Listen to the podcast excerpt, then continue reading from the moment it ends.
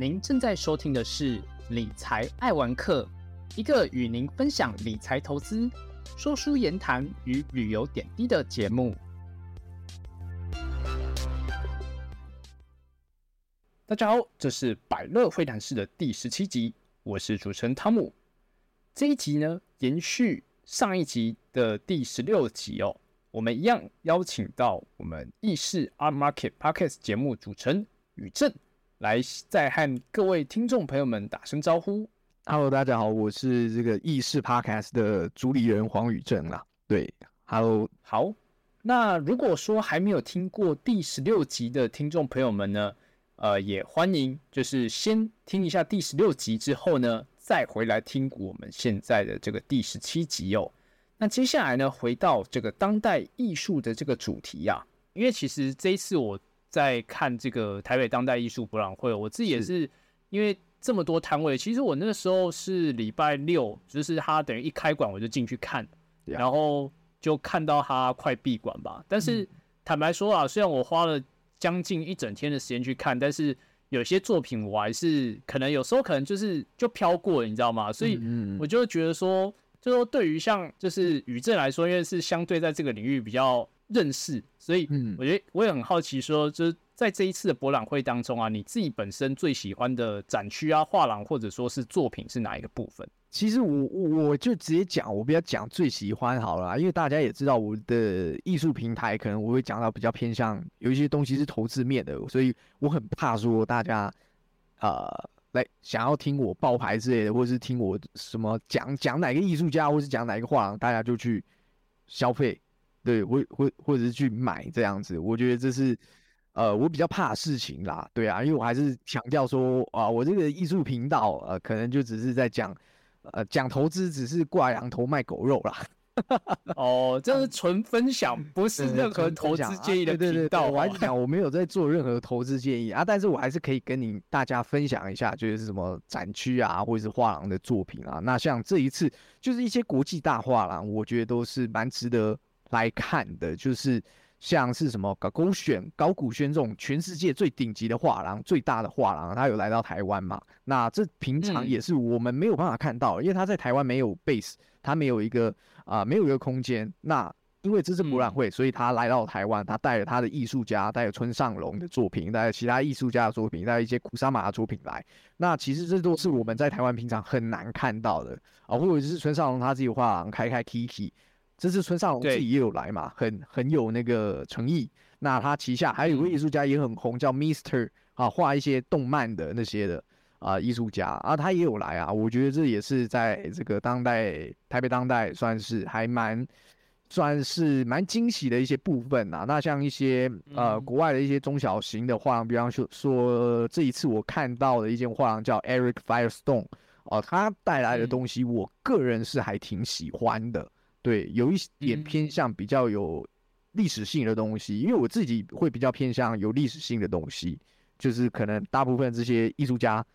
都已经做过了。对对对，我我我自己私人个人的偏好是比较偏向这样啦。对，那就是有一点历史的对这种背景，有历史的背景啊。对，那这可能当然跟当代艺术没有那么符合，不过呢，呃，这就是我个人的喜好。啊，有时候艺术博览会他也会带这些艺术家过来，对，那大部分的当代艺术可能都是还在世的艺术家啦，对。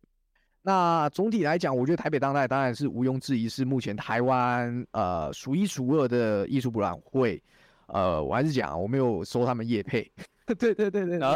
也不要帮他们讲太多好话。那以这个台湾来说，他们当然是相对啊，应该说最国际啊，也是相对大型的艺术博览会啦。那但是如果你要呃放眼世界的话，它可能也比较算是中小型的艺术博览会了。对，不过我觉得如果以单纯用台湾的观点来看的话，我觉得台北当代他们做到的就是让台湾的艺术跟世界的艺术接轨，让台湾的艺术家让呃。让台湾的艺术家可以被国际的画廊看到，跟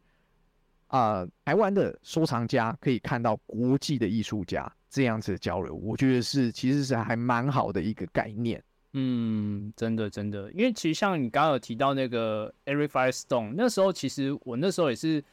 看那个导览的时候，嗯有看到他们，就是说大概我至少参加了两场导览，他们都有介绍到这一个画廊。是是然后是我自己觉得蛮有趣是，其实那时候就是那时候就看到一个那个老外大叔啊，就坐在那个画旁边，嗯，然后后来才知道，原来他就是那个 Eric Firestone 的这个画廊的这掌门人，就是他他名字就叫老老的嘛，对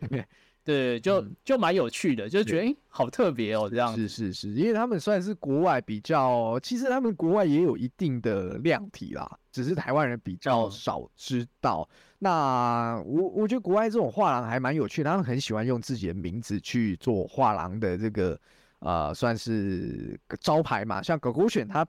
本名也叫狗狗选，对。啊我觉得这很哦好玩，就是哎、诶你愿意用自己的名字下去背书一个品牌，跟背书一个画廊，哎、那可能应该是很用心的，真正在经营，因为没有人想要自己的名声臭名远播嘛，对不对？对啊，对对对对嗯，对啊。不过，对我觉得总体来说，整体来说逛完，我是觉得呃还蛮好的，还蛮好的。对，嗯，但我还是讲啊，对我我个人的这个比较常逛的，真的不是画廊或者是阿菲尔，主要还是以那个拍卖会为主。对，嗯，哦，就是像什么那个富比士或是啊佳士得是富比啦，富比士拍是富比啊，拍谁 拍谁，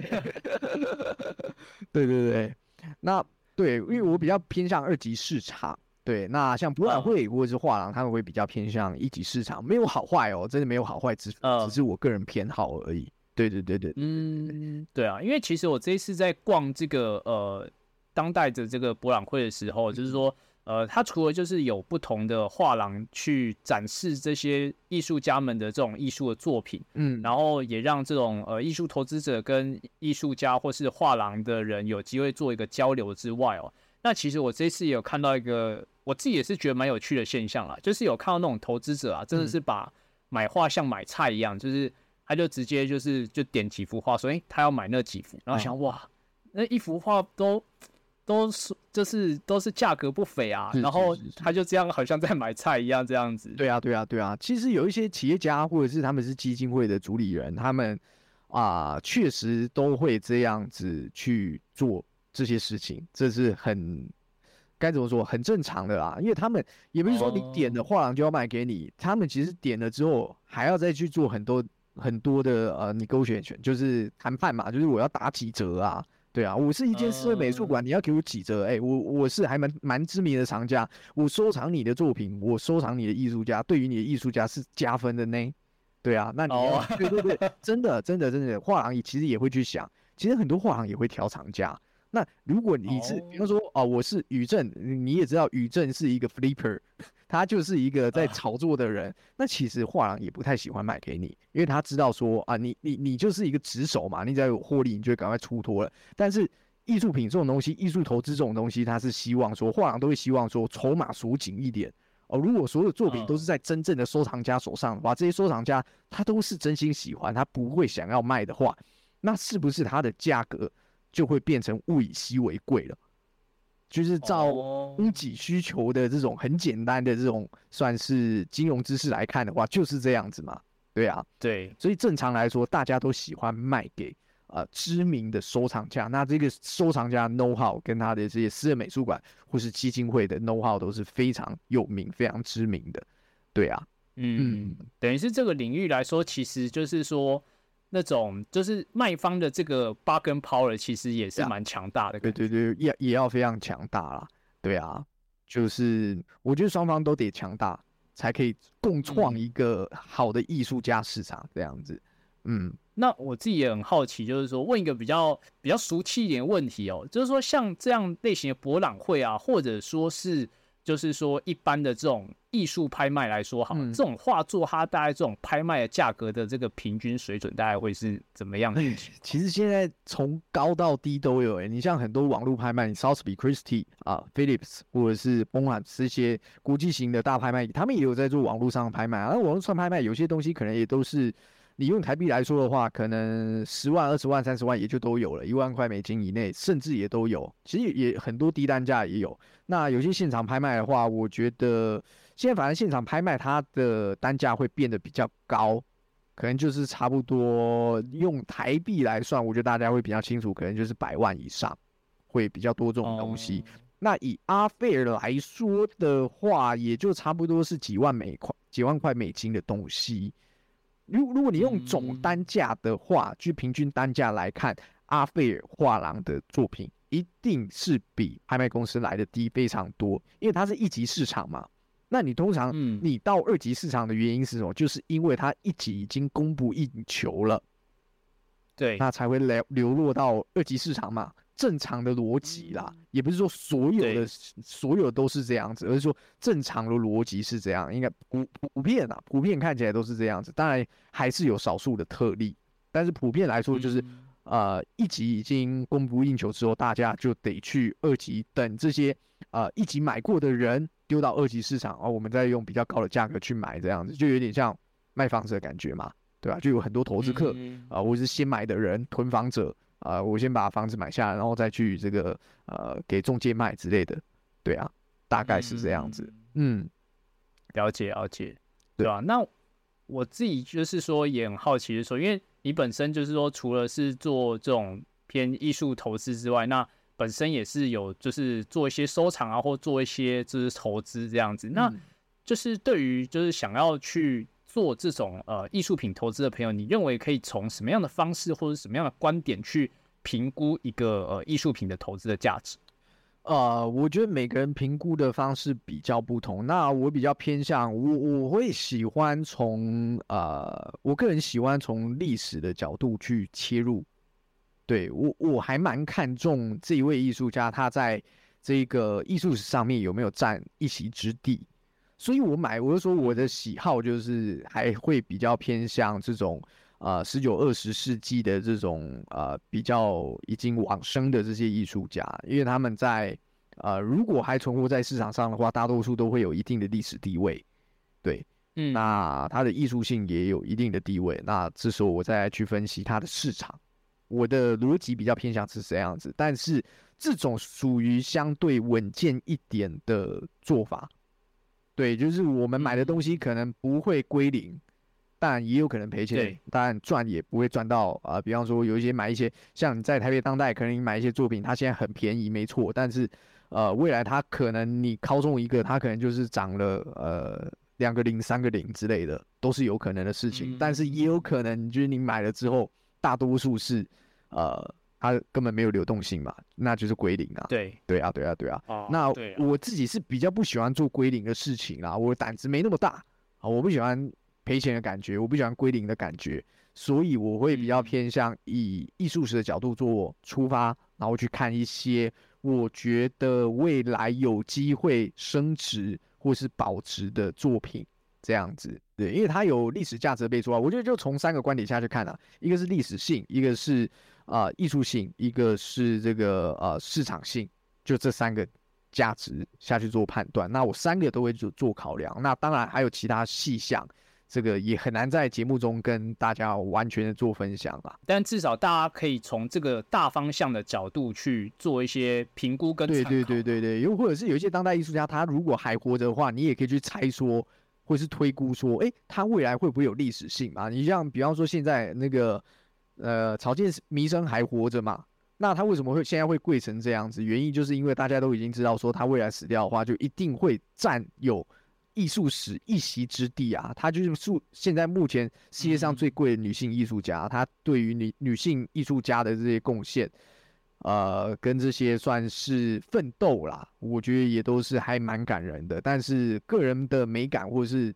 比方说，我个人其实也不太喜欢草间弥生他的艺术表现嘛，就是就美感上面，他比较不吃我的痛调。但是对于他的艺，他的这个地位跟历史性来说，我觉得是毋庸置疑的。他就是应该是死了之后就一定是会有一席之地啊，也不是说死了之后现在就已经有了，因为毕竟也已经九十几岁了，对。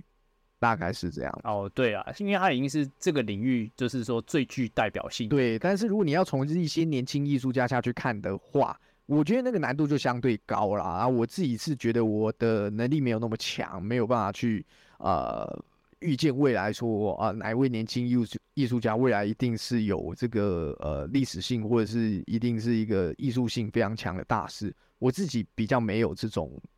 啊能力这样子，对，但我不敢说别人没也没有。对对对对对对，对吧？因为这这真的也是要就是说多看多了解。嗯，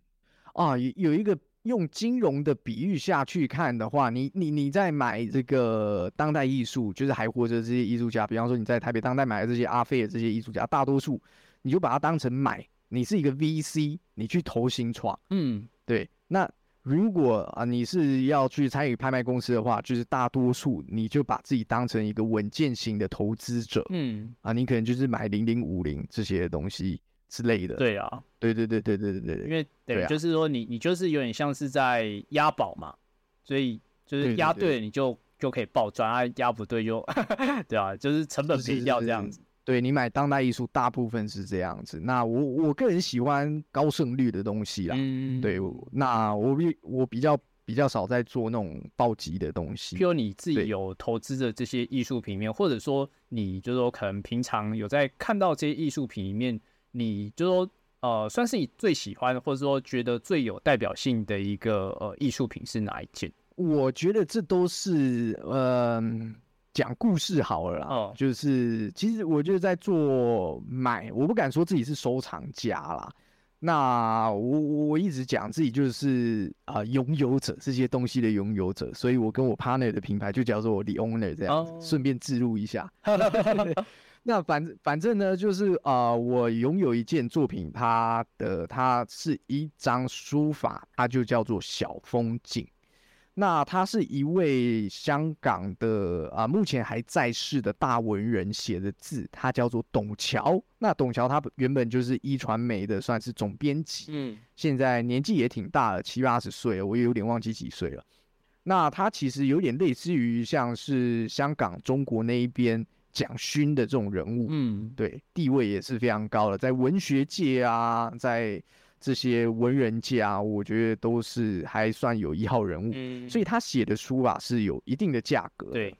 所以那时候我在几年前我刚创立公司的时候啊，其实我自己有一间公司啊。那我刚创立公司的时候有一个办公室嘛，那其实我前老板就推荐我说，哎，那你应该要像就是其他人一样，你公司应该有一个自己的名字，然后要请一个。啊，名人来帮你写一个字来代表你这个公司，有点算是唐号的感觉。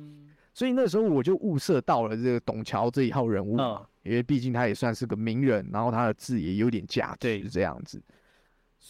所以呢，啊，我就透过一些管道去问了这个董桥，愿不愿意帮我写个字，写个唐号这样子。结果被拒绝。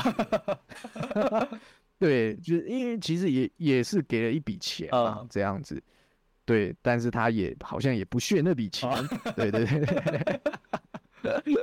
所以我当然当时就觉得说啊，看你妈，你是不是看我年轻人，你就不想帮我写这种，你看不起我怎样子？如果说我发下好语说，妈，我一定要去市场上买一件你的作品回来，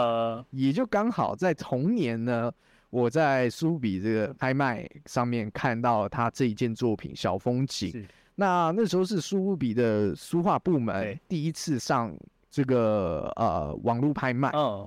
然后它的这个拍卖也是叫做的主题的专题也叫做小风景，也就是由董桥的这三个字作为主题，做了一个呃算是拍卖的主题了。对，那它也是刚好这个拍卖 lot one 就是第一个拍品，所以我会觉得说，哎，它好像是还挺重要的。嗯，然后刚好我的办公室也只有九平而已。所以我觉得这三个字就很适合我哦，对，所以当时呢，我就觉得说啊，不然我来竞标看看好了。嗯，然后我就去试嘛，就原本想说，因为他拍卖就是这样，他比方说就是呃一万块美金到五万块美金这个区间，然后从一万块美金开始拍拍拍拍到上去，对，这样子。但这只是一个估价而已，它基本上它也也很有可能会超过五万块美金这样子。那我当时就是。边按啊，因为他我都是现在也很习惯用那个手机拍卖的嘛，那我就用手机 app 在那边按说，呃，要不要再下一标，要不要再一口？我们说一口，比方说就是再加个呃什么呃一千块、五百块这样子，对，要不要再加一口，再加一口，再加一口，反正就一直按下去。等超过我预算价格的时候，呃，我我就很犹豫，说我到底要不要再继续按下去？因为其实已经超过我的预算了。他这一幅作品可能很适合我，嗯。但是呃，它不一定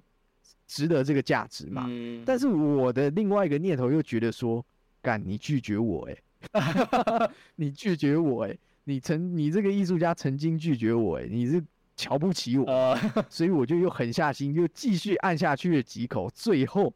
这一件作品的成交金额是他原本估价的诶、几倍啊？好像是四倍吧？哇，哦。对啊，所以最后成交下去之后，我我我当然当下最后账单来的时候，我还是有一点后悔啊。呃，就是等于是用了比原本估的价还要贵四倍的价钱买到它，这样。对对对对对对，但就是后来又想想，就觉得说，哎、其实我也不是说在缺这个钱，而是说你把自己的一些呃金钱转换成一个对你人生的一个价值吧，就是至少呃你圆了你一个人生，虽然它讲起来还蛮好笑的一个算是梦想，但你还是把它买回来了，对啊。嗯，那那我就觉得这其实还蛮有意义的，所以到现在还是挂在我的办公室，目前还没有想要出脱的打算啦。那当然也是会觉得说啊，目前还没有缺这个钱，那价格好像也还没涨，所以又继续凹着这样子。那当然，如果未来如果有人出一个这种无法我无法拒绝的价格，我也还是会把它出脱掉。对，呃，大概是这样子啊。那我还是觉得说，就是其实每个人在做啊、买这些东西的时候，我觉得都是会有一个自己的故事存在。其实你买越来越多的时候，你就会其实因因为你在买这些东西的时候，它都不是一个对于你来说，它都不是一个便宜的东西嘛。它也不是嗯像你随便去 seven 买一个泡面、买一瓶水的这种东西。其实买这些东西，你花的那个钱，对于对于你来说都是会痛的，对。真的，因为钱也不是从天上掉下来的啦。那、嗯，呃，其实它的所有的这些事件都会对你来说，在脑海中都是有一点，讲白了就是有一种刻在你心里的那种感觉。那它嗯不一定是说你这件东西是一定多厉害、多屌的东西，而是说它丰富了整个过程，丰富了你的人生、你的阅历，你曾经参加过了什么东西，又或者是你曾经跟哪一个大老板在拍卖场上面互相抢过东西，你还抢赢了，啊，或者是你抢输他几口这样子，对，哦这这也是蛮好玩的事情嘛。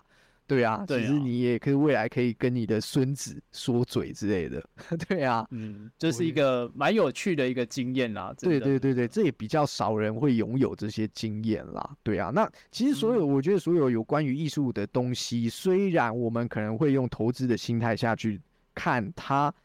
但是呢，呃，总归来说，它还是感性的。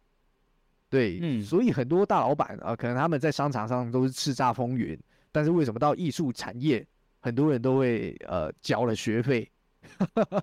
嗯，这其实取决于也是因为整个艺术产业，它总归来说它还是感性的，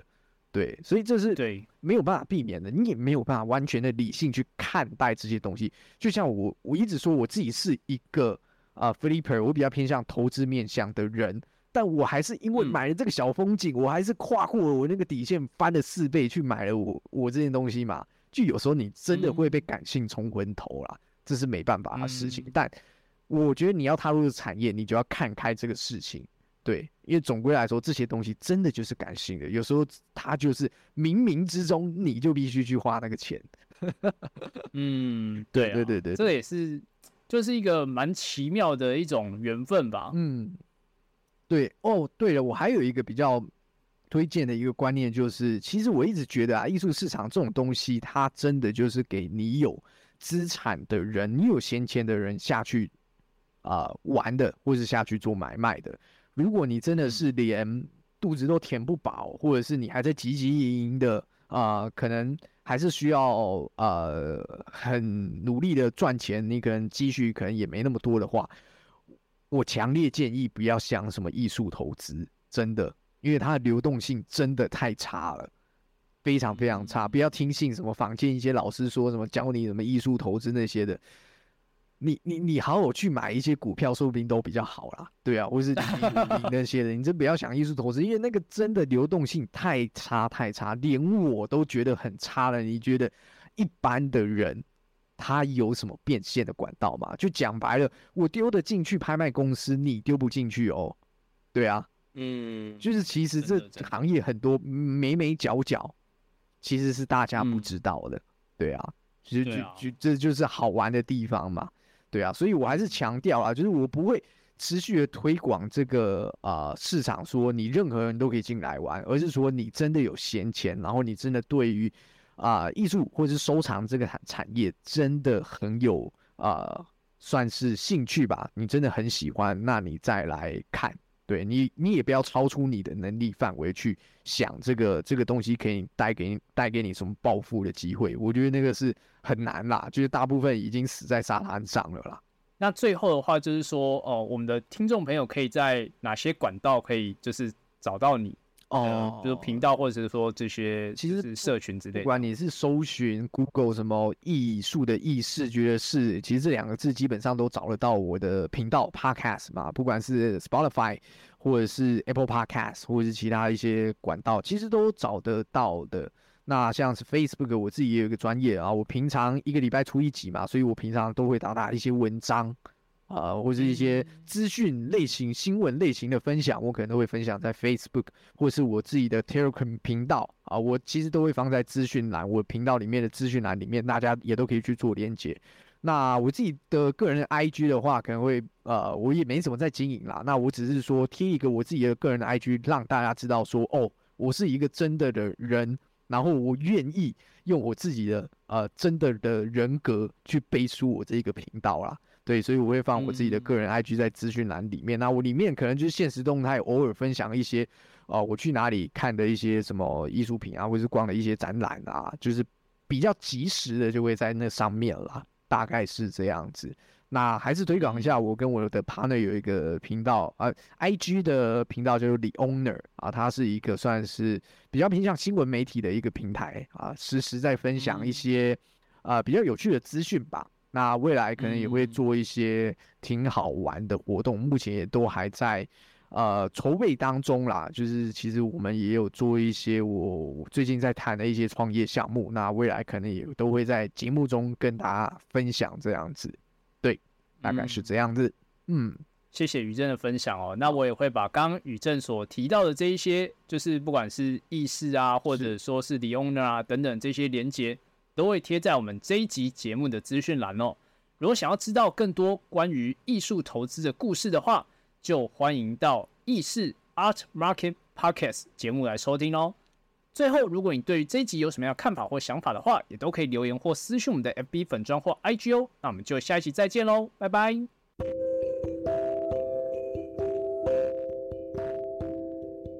以上是本集的节目，谢谢各位听众的聆听。如果喜欢理财爱文科的朋友，欢迎大家订阅，并在 Apple Podcast 留下五星评价与留言，也可以追踪本频道的 IG，